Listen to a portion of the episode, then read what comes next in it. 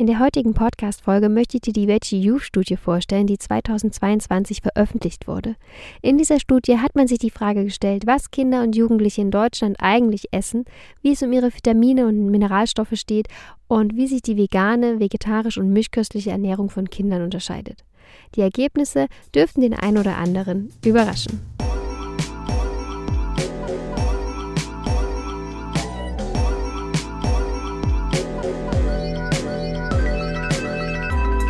Ahoi und herzlich willkommen zu Nord Nord Vegan. Ich bin Caro und gemeinsam machen wir uns auf den Weg hin zu einem bewussten veganen Leben. Heute starte ich mal nicht wie gewohnt mit einem kleinen Reiseupdate, weil es tatsächlich nichts zu updaten gibt.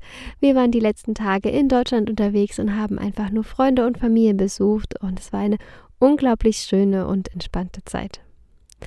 Auf der Fahrt selber habe ich ganz, ganz viele Podcast-Folgen gehört, unter anderem auch einen Podcast, der mir schon vor längerer Zeit zugespielt wurde und wo ich nach meiner Meinung gefragt wurde. Bei dem Podcast handelt es sich um ein Interview eines ja sehr bekannten Ernährungswissenschaftlers, der insbesondere die vegane Szene sehr geprägt hat. Und in dem Interview werden Aussagen getroffen über den Veganismus und über die vegane Ernährung, die mich enorm schockiert und auch enttäuscht haben.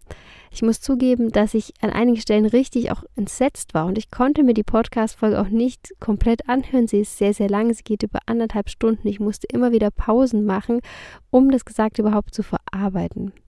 Bitte habe an dieser Stelle Verständnis, dass ich weder die Podcast-Folge verlinken noch die Person namentlich nennen werde, denn ich möchte einfach keinerlei Bashing oder ähnliches betreiben. Mir geht es mit dieser Folge tatsächlich nur darum, so ein bisschen die Aussagen, die da getätigt wurden, so ins richtige Licht zu rücken und auch diese enorme Angst, die da geschürt wurde, abzufangen. Und die Angst gegenüber der veganen Ernährung, die oftmals als Mangelernährung dargestellt wird, wird ja nicht nur in diesem Interview deutlich, sondern ist auch so eine Ansicht, die aktuell noch viele Menschen vertreten. Aber kommen wir vielleicht mal zu ein paar konkreten Aussagen, die in dem Podcast getätigt wurden, die man mit Sicherheit aber auch auf vielen anderen Plattformen, sei es Social Media oder in Zeitungen, Fernsehen, ähm, finden kann. Eine Aussage war zum Beispiel, dass der Veganismus ein Mainstream ist und jetzt viele Menschen dabei sind, die den Veganismus nicht richtig leben, in Anführungsstrichen, ähm, wodurch eben diese ethische Bewegung verwässert. An dieser Stelle sollten wir noch einmal kurz einen Blick in die Definition des Veganismus werfen. Denn ja, der Veganismus ist ja eine Lebensweise, die versucht, so weit wie praktisch durchführbar, und das ist ein super wichtiger kleiner Nebensatz, Ausbeutung und Grausamkeit an leidensfähigen Tieren für Essen, Kleidung und andere Zwecke zu vermeiden und in weiterer Folge die Entwicklung und Verwendung von tierfreien Alternativen zugunsten von Mensch, Tier und Umwelt zu fördern. In Bezug auf die Ernährung bedeutet dies den Verzicht auf alle Produkte, die zur Gänze oder teilweise von Tieren gewonnen werden. Das noch einmal kurz zur Definition des Veganismus. Und was die beiden da so ein bisschen besprochen haben, ist jetzt die Tatsache, dass eben immer mehr Menschen hinzukommen, die nicht aus rein ethischen Gründen sich vegan ernähren, sondern die vielleicht ihre Gesundheit was Gutes tun möchten oder der Umwelt. Und das bezeichnen die beiden jetzt als Verwässern der veganen Bewegung, was ich extrem schade finde, denn ja, je mehr Menschen sich vegan ernähren, desto mehr Tieren ist im Ende geholfen. Und tatsächlich ist es den Tieren ja auch egal, ob sich die Person jetzt aus gesundheitlich, umweltlichen oder ethischen Gründen vegan ernährt. Und das finde ich so schade, dass da diese Abstufung im Podcast getätigt wird. Denn rein von der Definition werden gesundheitliche oder ja, Umweltgründe nicht ausgeschlossen. Also auch die sind durchaus akzeptabel, um sich vegan zu ernähren. Aber ich glaube, ich muss zu diesem Thema mal eine ganz eigene Podcast-Folge machen, weil man dazu noch so viel mehr sagen kann und man kann so viel dazu in die Tiefe gehen. Die beiden gehen im Interview übrigens dann auch noch einen Schritt weiter und bezeichnen den Veganismus als Sekte. Wenn man diesen Begriff jetzt mal fernab seiner religiösen Bedeutung nimmt, dann meinen sie damit, glaube ich, eine Gruppe von Personen, die sich so von der Gesellschaft distanziert und die glaubt, den einzig wahren und richtigen Weg zu gehen. Und ja, das ist natürlich totaler Quatsch. Also der Veganismus hat damit überhaupt nichts zu tun. Natürlich sind es Menschen, die ihre Werte leben und das auch nach außen tragen, aber das steht im keinen Zusammenhang mit einem mit einer Sekte. Tatsächlich ist das aber nicht einmal die krönende Aussage dieses Podcast-Interviews. Es gibt da noch einige mehr in dieser Folge. Unter anderem wird gesagt, dass in Deutschland mehrere Kinder jedes Jahr aufgrund einer veganen Ernährung sterben. Und tatsächlich gibt es weltweit Fälle, wo immer wieder Kinder aufgrund einer fehlerhaften, falschen Ernährung sterben. Die gibt es. Ähm, allerdings hat das nichts mehr mit einer veganen Ernährung zu tun, wenn Eltern ihren Kindern ausschließlich rohes Gemüse geben, obwohl sie gerade mal 18 Monate alt sind oder nur Wasser oder ähnliches. Ähm, hier ist sehr, sehr viel im Spiel, aber mit einer Ernährung hat das ja dann gar nichts mehr zu tun.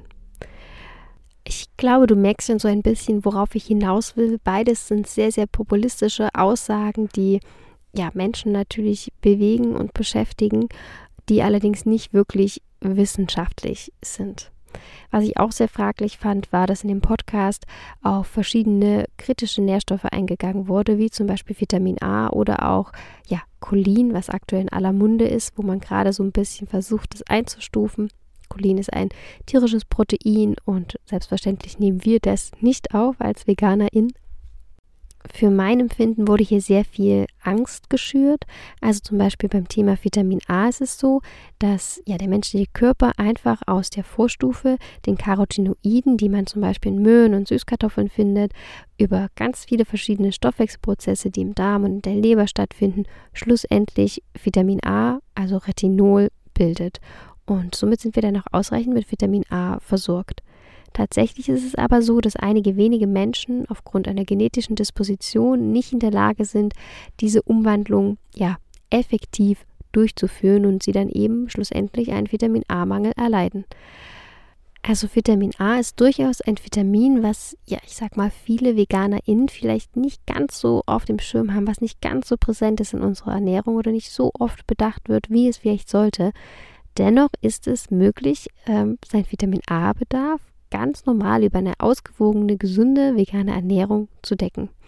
Deswegen empfand ich es auch als sehr, sehr unseriös und auch plump, erst so eine Angst zu schüren, dass es wirklich, wirklich schwierig wäre und dann so sein ähm, optimal abgestimmtes Nahrungsergänzungsmittel äh, wie so eine kleine Werbeeinheit im Anschluss an das Gespräch zu platzieren. Ja, und die Aussagen zur veganen Schwangerschaft und zur veganen Stillzeit, zu dem großen Thema vegane Ersatzprodukte, die erspare ich dir tatsächlich jetzt an dieser Stelle. Ich denke, es ist klar, worauf ich hinaus möchte. Nicht nur die Aussagen dieses Podcast-Interviews, sondern auch generell. Man findet diese Aussagen überall. Ähm, führen dazu, dass Menschen, die gerade mit der veganen Ernährung starten oder sich jetzt schon ein, zwei Jährchen vegan ernähren, urplötzlich extrem verunsichert werden und im schlimmsten Fall von der veganen Ernährung abkommen. Insbesondere das große Thema der veganen Kinderernährung ist für viele Menschen ein rotes Tuch. Eine vegetarische Ernährung können sich die meisten gerade noch so vorstellen. Da kann man ja immerhin noch Eier und Milchprodukte so nach Herzenslust dem Speiseplan hinzufügen, während hingegen ja die vegane Ernährung dann schon überspitzt gesagt an Körperverletzung grenzt. Und das ist nicht nur O-Ton dieser Podcast-Folge, von der ich euch erzählt habe, sondern generell die Meinung von noch vielen Menschen. Aus dem Grund finden sich auch immer wieder vegane Eltern bzw. Eltern veganer Kinder ähm, in einer Position, sich gegenüber anderen zu rechtfertigen. Bislang fehlte uns da immer so ein bisschen die Datenlage und ja, die, die, wissenschaftliche Grundlage, denn die meisten Studien berücksichtigen keine Kinder. Das heißt, ähm, die Probanden sind meistens im Erwachsenenalter. Das hat sich jedoch letztes Jahr geändert, denn da kam die Veggie Youth Studie raus und was da die Ergebnisse sind, das erzähle ich dir jetzt. Die Veggie Youth Studie wurde im Rahmen des Ernährungsberichtes der Deutschen Gesellschaft für Ernährung veröffentlicht und geht so ein bisschen der Frage nach, was unsere Kinder und Jugendliche eigentlich den ganzen lieben langen Tag so essen. Ob sie ausreichend mit Mineralstoffen und Vitaminen versorgt sind und der alles entscheidenden Frage, wie unterscheidet sich die vegane, vegetarisch und omnivore Ernährung von Kindern hinsichtlich der Nährstoffversorgung. Für diese Studie wurden insgesamt 401 Kinder und Jugendliche im Alter von 6 bis 18 Jahren in Deutschland für 16 Monate begleitet. Und tatsächlich kann ich mich noch sehr gut erinnern, als der Aufruf kam, denn der richtete sich an Eltern vegan lebender Kinder und ich ärgere mich so ein ganz klein bisschen bis heute, dass ich damals nicht teilgenommen habe. Zu dem Zeitpunkt war ich jedoch gerade frisch wieder Mama geworden und es war mir einfach zu stressig. Ja, aber zum Glück haben sich ja genug Familien gefunden, um diese Studie durchzuführen. Ziel der Studie war es natürlich, so viele Daten wie möglich zu erfassen, so äh, wie das bei jeder Studie der Fall ist. Insbesondere wurden aber anthropometrische Daten, also sprich Daten rund um den Körper, Körpergröße und Körpergewicht etc. bestimmt. Es wurde das Ernährungsverhalten dokumentiert und natürlich die Nährstoffversorgung speziell zu den potenziell kritischen Nährstoffen untersucht. Hierfür wurde zum Beispiel Blut- und Urinproben genommen und es wurden natürlich auch entsprechende Ernährungstagebücher geführt und anschließend ausgewertet. Um jetzt die Ergebnisse vergleichbar zu machen, wurden die Daten natürlich dem Alter und auch dem Pubertätsstatus angepasst. Und ja, die Ergebnisse sicherlich überraschen sie den einen oder anderen. Fangen wir vielleicht mal mit den anthropometrischen Parametern an. Ähm, das ist jetzt weniger überraschend, denn da wurden keine Unterschiede festgestellt.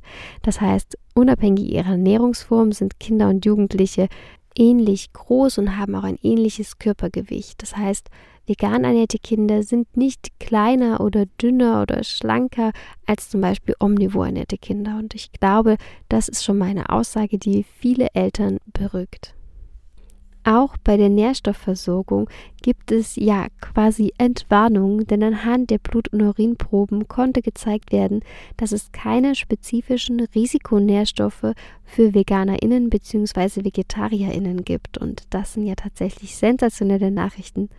Aber schauen wir hier vielleicht mal genauer hin und fangen mit Vitamin B12 an. Vitamin B12 ist ein essentieller, also sprich lebensnotwendiger Mikronährstoff, der bei einer veganen Ernährung als potenziell kritisch gilt. Ja, da Vitamin B12 einfach weder vom menschlichen Organismus noch von höheren Lebewesen oder Pflanzen produziert wird, sondern ausschließlich von Bakterien. Und es kommt einfach standardmäßig nicht in einer veganen Ernährung vor. Vitamin B12 ist jedoch so wichtig für die Energieproduktion, für die DNA-Synthese. Es spielt bei Entgiftungsprozessen eine Rolle oder der Regulierung des Schlaf-Wach-Rhythmus, denn da ist es an der Regulierung des Hormons Melatonin mit beteiligt. Zum Glück wissen aber auch bereits sehr viele vegan lebende Familien von der Bedeutung von Vitamin B12 und ja, in der Studie konnte gezeigt werden, dass alle Kinder und Jugendliche unabhängig ihrer Ernährungsform ausreichend mit Vitamin B12 versorgt sind, was einfach auch daran liegt, dass 88 Prozent der teilnehmenden VeganerInnen Vitamin B12 supplementiert haben. Interessant ist an dieser Stelle, dass VegetarierInnen am schlechtesten mit Vitamin B12 versorgt waren. Hier haben aber auch nur 39 Prozent ihren Speiseplan mit einem entsprechenden Nahrungsergänzungsmittel ähm, ja, erweitert. Und tatsächlich kann ich das auch nur aus meiner vegetarischen Zeit bestätigen. Ich war mehr als 13 Jahre lang Vegetarierin und ich habe in dieser Zeit nicht ein einziges Mal Vitamin B12 supplementiert. Die Bedeutung ja, kam dann erst oder die Wichtigkeit ähm, von Vitamin B12 ist mir dann erst als Veganerin bewusst geworden, als ich mich dann auch näher mit dem ganzen Thema im Rahmen meiner Ausbildung ähm, beschäftigt habe. An dieser Stelle also nochmal ein kleiner Appell. Wenn du dich vegetarisch ernährst, solltest du gelegentlich ein Vitamin B12-Supplement ja, nutzen und auch deinen Vitamin B12-Status regelmäßig überprüfen lassen. Jetzt kommen wir vielleicht mal zu einem Punkt, der den ein oder anderen überraschen dürfte, denn Unabhängig der Ernährungsform haben alle Kinder und Jugendliche, die an der Studie teilgenommen haben, die Zufuhrempfehlung für Jod und Calcium nicht erreicht, sprich sie haben davon zu wenig aufgenommen. Jod spielt ja eine entscheidende Rolle für die Schilddrüsenhormone, die wiederum in unzählige Stoffwechselprozesse eingebunden sind, die ja selbst die Herzfrequenz beeinflussen und ähnliches. Also Jod ist enorm wichtig Dennoch wird es äh, zu wenig aufgenommen. An dieser Stelle muss man sagen, dass besonders vegan ernährte Kinder am wenigsten Jod aufgenommen haben. Also sie haben die, die geringste Jodzufuhr. Gleichzeitig hat man in der Studie auch so ein bisschen die Jodquellen analysiert und da gehören diese Kinder auch zu der Gruppe, die am wenigsten jodiertes Speisesalz nutzen. Tatsächlich gehören wir dazu. Ich nutze auch überhaupt kein Salz und aus diesem Grund supplementieren wir Jod. Das wäre hier eine passende Alternative, wenn dein Kind bzw. du kein, keine Algen mögen. Genau.